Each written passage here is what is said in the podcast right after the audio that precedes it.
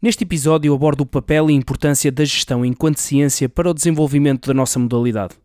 De que forma pode ela potenciar os clubes e associações e as implicações e consequências se optarmos por continuar a ignorá-la?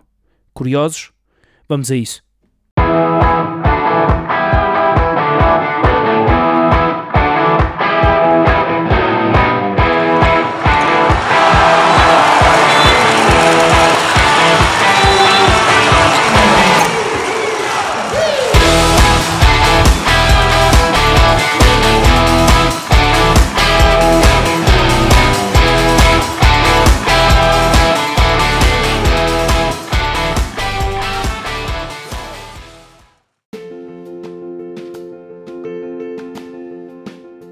Olá a todos.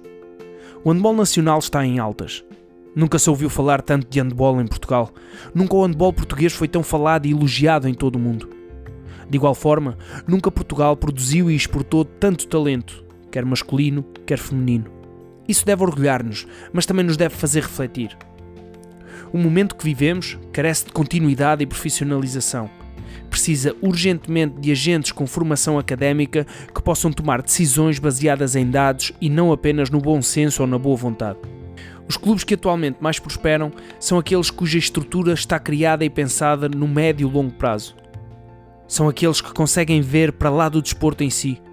São os que veem a modalidade no seu todo e isso inclui vê-la como um negócio ou como uma oportunidade de negócio. Na verdade, se procuramos a profissionalização da modalidade, temos que chamar para ela gestores. Gestores desportivos, gestores financeiros, gestores de recursos humanos, gestores de marketing e etc. Não quero de forma alguma reduzir o papel crucial de todos aqueles que até então têm dado tudo de si em prol do handball e dos seus clubes. No entanto, há que olhar as coisas como elas realmente são se continuarmos a fazer as coisas da forma como sempre foram feitas, não iremos colher frutos muito diferentes daqueles que temos colhido. Quanto melhores e mais robustos forem os nossos atletas, mais a modalidade e o país beneficiarão. Quanto mais robustos e organizados forem os nossos clubes, melhores resultados obterão no médio e longo prazo. Sou um grande defensor do papel do desporto no bem-estar de todos e, em especial, no das populações mais jovens. Acredito e reconheço todo o seu valor. No entanto, também acredito no potencial do desporto, da modalidade em particular, e em todos os benefícios que poderemos obter se passarmos a encarar a modalidade com a seriedade de vida. Já o disse noutro episódio e volto a dizê-lo neste. Os clubes são empresas, todos, sem exceção.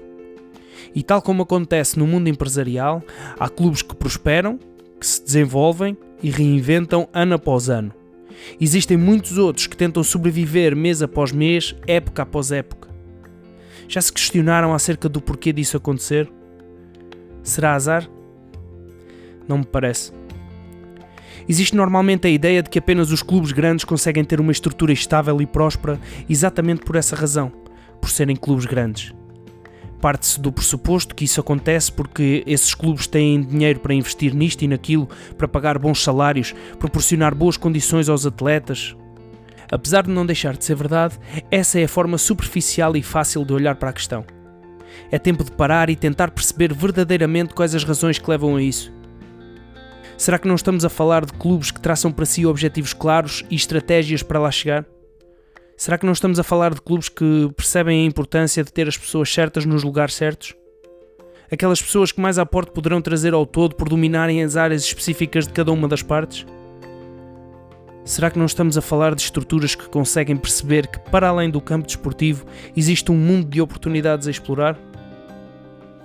É importante que os clubes deixem de tentar sobreviver e passem a crescer, a progredir e a produzir valor e isso só lá vai com a injeção de capital humano formado nas diversas áreas da gestão. Não há milagres, desenganem-se. Temos que olhar para os casos de sucesso lá fora, estudá-los e perceber de que forma é que os podemos replicar no nosso país. E não, não podemos esperar resultados imediatos. Sabemos que as coisas não acontecem dessa forma. No entanto, quanto mais rápido provocarmos esta mudança, mais rápido colheremos os seus frutos. Gerir é gerir, seja numa equipa ou seja numa empresa. E ao contrário do que a maior parte das pessoas pensa, gerir é uma ciência. Tem processos e regras, tem arte, tem saber. Não é algo que se faça baseado no senso comum ou nas boas intenções. A boa gestão tem que entrar em força nos nossos clubes e associações. Só dessa forma conseguiremos aproveitar ao máximo a febre andebolística que atualmente se faz sentir no nosso país.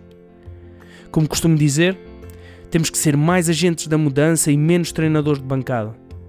Devemos passar a olhar para o handball de forma pragmática e crítica, mas ao mesmo tempo agir no handball de forma proativa e dinâmica. Temos que reinventar o handball português e extrair dele todo o potencial que até agora tem estado adormecido ou pouco estimulado. Pelo menos esta é a minha opinião. Qual é a vossa? O que acham que deve mudar para que o handball português ocupe o lugar que lhe é devido no panorama europeu e mundial? Sintam-se à vontade para partilhar as vossas ideias. Vivam o handball e fiquem bem.